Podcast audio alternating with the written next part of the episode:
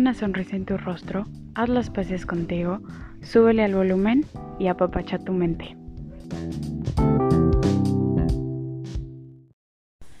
Hola, bienvenidos y bienvenidas a otro episodio más de Apapacha tu mente. Oigan, eh, he estado un poco ausente en estas dos semanas y la verdad es que no lo quiero manejar como excusas, pero creo que sí. Em, han sido por diferentes factores, tanto internos como externos. Em, he tenido mucha tarea de la especialidad. Eh, afortunadamente, gracias al universo, he tenido muchos pacientes. Eh, estoy en jornadas de casa de la sal. Y bueno, también este factores internos. Estoy pasando ahorita por una ruptura amorosa. Ahí vamos pero eh, han sido estos factores que a veces no llego a controlar. Pero ya estoy de vuelta. Ya voy a estar subiendo nuevos episodios todos los viernes que les aseguro que van a estar muy padres, van a estar muy bonitos y espero que les gusten. Y bueno, volviendo al episodio. Como vemos en el título de hoy, vamos a hablar del autosabotaje. Y hablando en términos psicológicos, es esa tendencia que tenemos, obviamente, a sabotear por nosotros mismos la realización de metas, de objetivos y bueno, de logros. Y esto va siempre por medio de la automanipulación inconsciente. Creo que esta parte del autosabotaje normalmente, como ya les dije, ocurre de una manera inconsciente.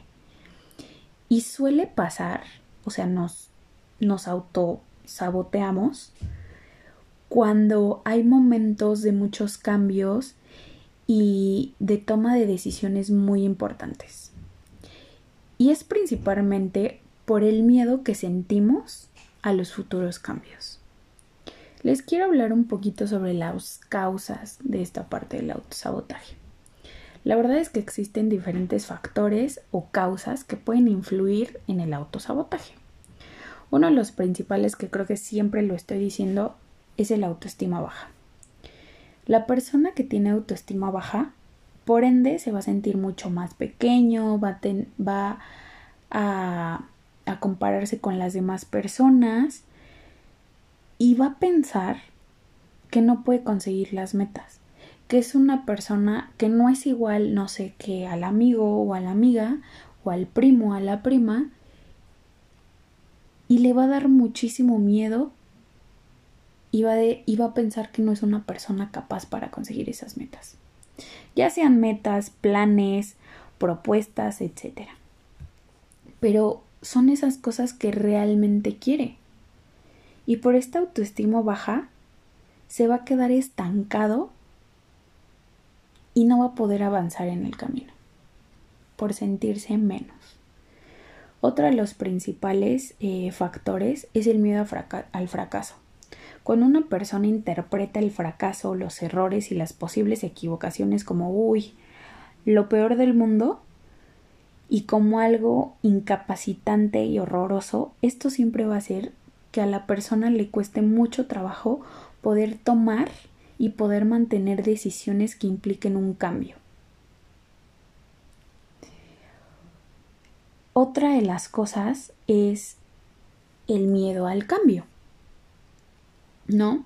Creo que a veces las personas ante la llegada de un cambio que es muy importante para ellos, ya sea laboral, ya sea eh, en casa, ya sea en relaciones de pareja, ya sean en relaciones de amistades, etcétera, sienten como un miedo muy grande que mm, no se, no se van a sentir como capaces de afrontarlo y no se van a mover sin salir de su zona de confort. La zona de confort es en la que ellos todo es muchísimo más fácil, más cómodo y más predecible. Entonces, estos miedos al cambio van a hacer que una persona simplemente prefiere, prefiera quedarse en su zona de confort y no hacer ese cambio que tanto le da miedo o que tanto le aterra, Otro de los factores es la inseguridad. Creo que este es uno de los factores que está relacionado con, con el primero que les dije, que es el autoestima baja, porque las personas inseguras obviamente no se sienten capaces de crear nuevos proyectos, les envuelve el miedo, les falta mucha seguridad y esto mismo, la verdad, hacen que se bloqueen y no den este salto. Por miedo a la inseguridad van a decir no. No puedo, eh, estoy inseguro porque a lo mejor yo no sé este tema no voy a hablar de este tema, ¿no? Y no lo hacen. Otro de los factores es la falta de motivación. Creo que las personas que no se sienten realmente motivadas ni con ilusiones de nuevos proyectos, pues va a ser muy normal ese estancamiento que acompaña al autosabotaje. Esto es la desmotivación que le llamamos. Y es como esa desgana que son las compañeras perfectas para obstaculizar metas. Esa palabra siempre se me dificulta un poco. Y por esto hay que luchar por ellas. Creo que la falta de motivación es algo muy común en, toda la gente. Creo que eh, todos en algún momento nos hemos sentido que no tenemos motivación, ya sea para hacer nuevos proyectos, ya sea para ir al gimnasio, ya sea para escribir la tesis, eso me está pasando a mí un poco, o alguna otra cosa que quieras hacer, pero te falta esa motivación y no eres capaz de hacerlo porque sientes que algo te hace falta. Y bueno, la verdad es que a veces la gente necesita ese empujoncito y me refiero a esto es que necesiten otra persona para ayudarles. Ya sean eh, las redes de apoyo, que puede ser la familia, la pareja, los amigos, etc. O también un profesional para que les ayude a descubrir esa motivación. Um, el descubrir también esa motivación creo que también parte mucho eh, por esta parte de la autoestima, del autoconocimiento, etcétera, etcétera. Entonces, apóyense en la gente que son sus redes de apoyo o si de plano no saben cuál es su motivación y quieren descubrirla, acérquense a un profesional, porque el profesional les va a dar las herramientas necesarias para que ustedes se descubran en esta parte. Eh, otro factor que ahorita estoy pensando eh, es esta parte de las metas no propias. ¿Y a qué me refiero con las metas no propias? Es cuando la persona se mueve por un objetivo, pero creo que siempre en ocasiones, bueno, más bien en ocasiones, no es propio. Y obviamente si es si esta meta no es propia, pues es más fácil de caer, flaquear y que la tarea la verdad es que no salga adelante. Un ejemplo que les puedo dar en esta parte podría ser eh, cuando los papás eligen la carrera de sus, de sus hijos. Y les dan todo un speech de que tienes que estudiar esto o el otro, aquello, porque eh, te va a dar mucho dinero, porque vas a hacer algo de tu vida que realmente valga la pena, etc, etc, etc si tal vez lo hacen, o sea, si tal vez entran a esa carrera y lo hacen, muchas veces esos objetivos no son los de esa persona. Van a ser la de los papás. Y obviamente van a empezar esta parte de em, no terminar la carrera, reprobar las materias, eh, tener esa falta de motivación de que ir a la escuela, eh, tener esta, esta parte de del, del autosabotaje realmente porque no les gusta. O a lo mejor terminan la carrera y al escoger el trabajo dicen no esto esto de plano no es lo mío hay que tener mucho ojo aquí. Tener metas propias es algo muy importante. No agarremos las metas que la demás gente quiere que nosotros tengamos. Y bueno, tipos de autosabotaje. Hay varios, la verdad. Uno de los principales y que creo que es uno de los más comunes en toda la gente, porque a mí me ha pasado, es dejar las cosas a medias y no acabarlas. Creo que estos no, esto nos ha pasado a muchas personas. Me incluyo porque me ha pasado varias veces. Son estas personas que comienzan un montón de retos, un montón de nuevos proyectos, pero después de un tiempo nunca los terminan. Los dejan a medias o simplemente los abandonan. Y esto también va en esta parte de la motivación que les estaba contando. Porque si no tienes la motivación para seguir con ese nuevo proyecto, para seguir con con esta parte vas a decir, no, ya no quiero, este, o salto de otro proyecto a otro proyecto y total que ni siquiera los terminan. La verdad eso a mí me pasó con, según yo, yo quería hacer eh, shampoos en barra, jabones artesanales, etcétera. Fui a comprar las cosas, este, estuve yendo al centro, shala, shala, y al final no lo hice porque ya no tenía esa motivación y porque me sentí insegura también. Entonces yo tuve ahí dos partes. Una fue la inseguridad y la otra fue la falta de motivación. Y comencé a agarrar otros proyectos, que la verdad tengo unos ahí que todavía ni empiezo y tengo otros que siguen a medias. Y esto es algo normal en, en muchas personas. Pero podemos cambiarlo.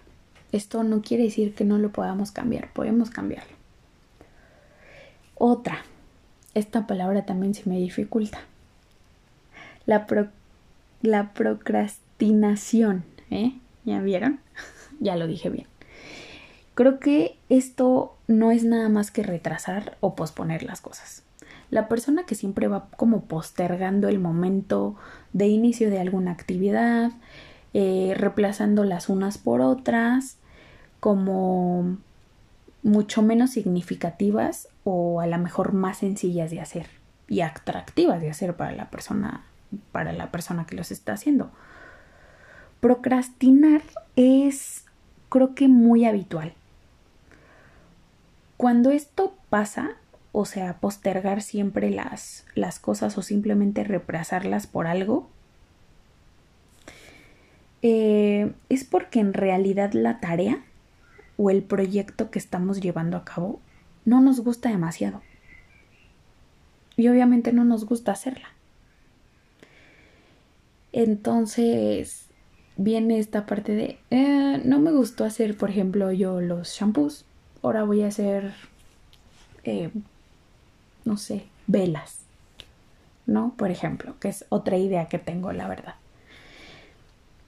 Y a lo mejor lo estoy reemplazando por algo inconscientemente por algo más fácil. Y creo que muchas personas hacen lo mismo. Otro. Buscar excusas. Y creo que todos tenemos cerca una persona que no deja de poner excusas para hacer las cosas.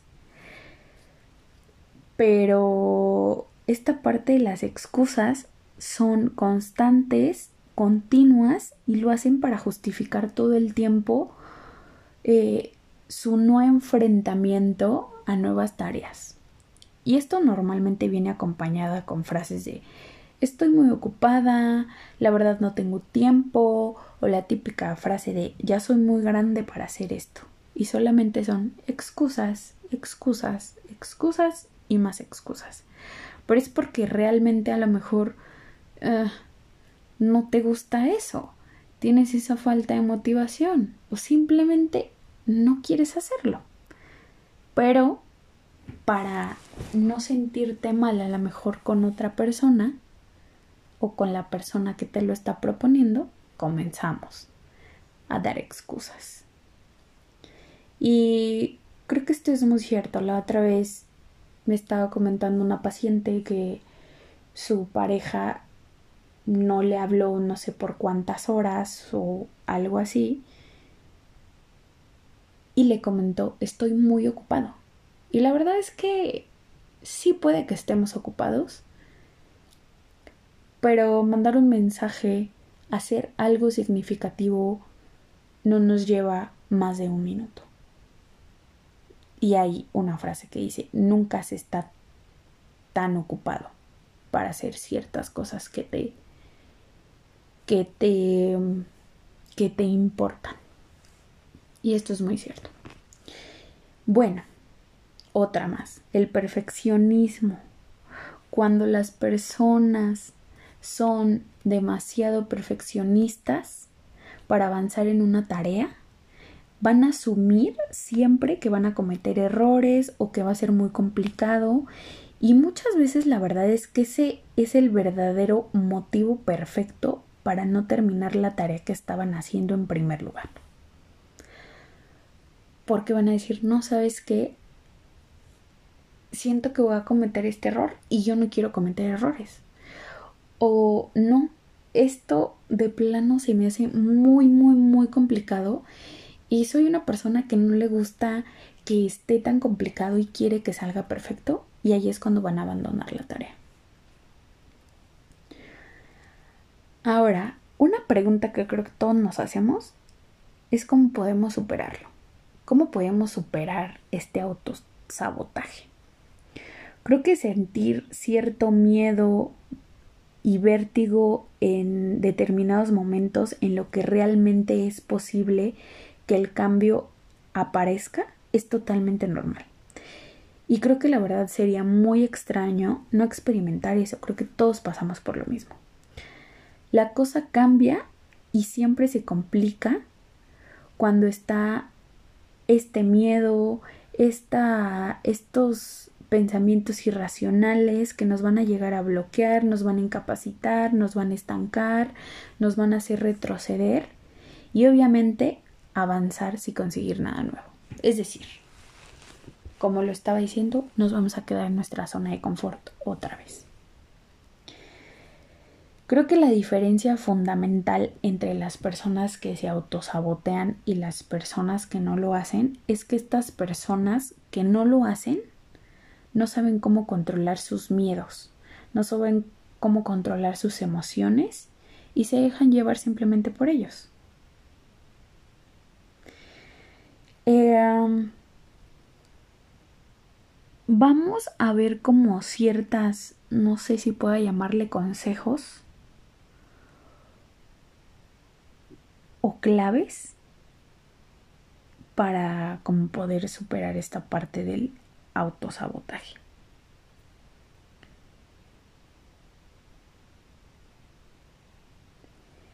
Y ah, como que regresándome un poquito a las personas eh, que se autosabotean y las que y las que no se autosabotean es la parte contraria. Las personas que no se autosabotean saben cómo controlar sus miedos y sus emociones y no se dejan llevar por ellos. Esta es la diferencia principal. Creo que lo tenía que decir. Se me fue por ahí el, el rollo con esta parte de que no sabía cómo llamarles y claves o consejos. Pero bueno, claves o consejos como ustedes los, los quieran este decir, está bien. Creo que uno es aceptar los miedos. Creo que es muy fundamental para una persona que sea consciente de lo que le da miedo y de lo que no le da miedo, que lo tenga bien ubicado, que no evite este miedo o esta emoción o que lo anule o lo esquive. Y bueno, si eres una persona que deja todo para después y se autosabotea, lo que yo te puedo aconsejar es que sé que es difícil, pero agarren ese miedo. Identifiquen el miedo que tienen, agárrenlo y acéptenlo. Quitando el miedo van a ser capaces de hacer muchísimas cosas. ya no se van a autosabotear para empezar. Otra sería trabajar en la motivación. Si se sienten que les falta esa esa motivación o simplemente estás como apático o apática, sin esta ilusión, sin ganas, etcétera, ahí lo tienes. Trabaja en tu motivación, descúbrete, descubre qué te gusta y qué no te gusta y así vas a saber cómo motivarte y vas a poder crear el plan de acción específico para lo que tú necesitas. Otro tip, otra clave o otro consejo, cuida tu autoestima.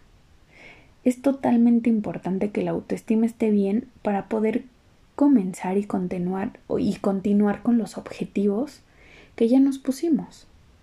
Trabajar en el autoestima es algo que se hace diariamente. Todos los días tenemos que trabajar en, en, nuestra autoestima. No es como que nos levantemos y digamos, híjole, ya, soy la mejor teniendo autoestima. No, esto se trabaja día a día. Siéntete capaz. Deja las inseguridades afuera. Em, sé consciente de que pueden pasar cosas. A lo mejor puedes cometer errores en esa nueva decisión. Eh, a lo mejor fracasas a la primera, pero a la segunda no lo haces. Sé consciente de que pueden pasar muchas cosas, tanto buenas como malas. Pero pasando estas cosas, vas a tener un aprendizaje muy grande y muy bueno. Si tú crees que puedes hacerlo, ya tienes muchísimo conseguido. Es como cambiar ese chip, pero tenemos que creerlo de verdad. Se tiene que sentir dentro de ustedes, dentro de nuestra persona, se tiene que sentir que somos capaces. Y hablar con nosotros mismos, ¿por qué no? Motivarnos, automotivarnos es algo muy padre. Creo que nunca nadie dijo que fuera fácil. Y es también importante que seamos conscientes de que la mayoría de las veces las propuestas que nos ponemos a veces no son sencillas. Nos ponemos eh, proyectos o propuestas a nosotros mismos que decimos, híjole, en la madre, va a estar difícil, pero no imposible.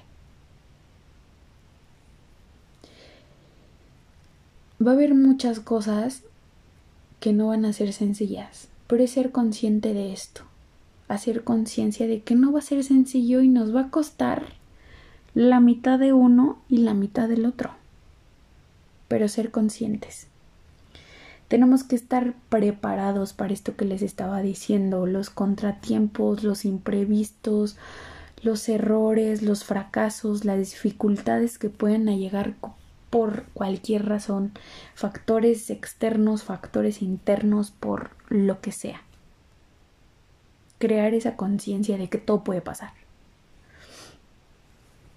Y ahora que sabemos la definición del autosabotaje y lo incapacitante que el autosabotaje puede llegar a ser para nosotros, si de verdad te sientes que no eres capaz de superarlo solo o sola y que necesitas el apoyo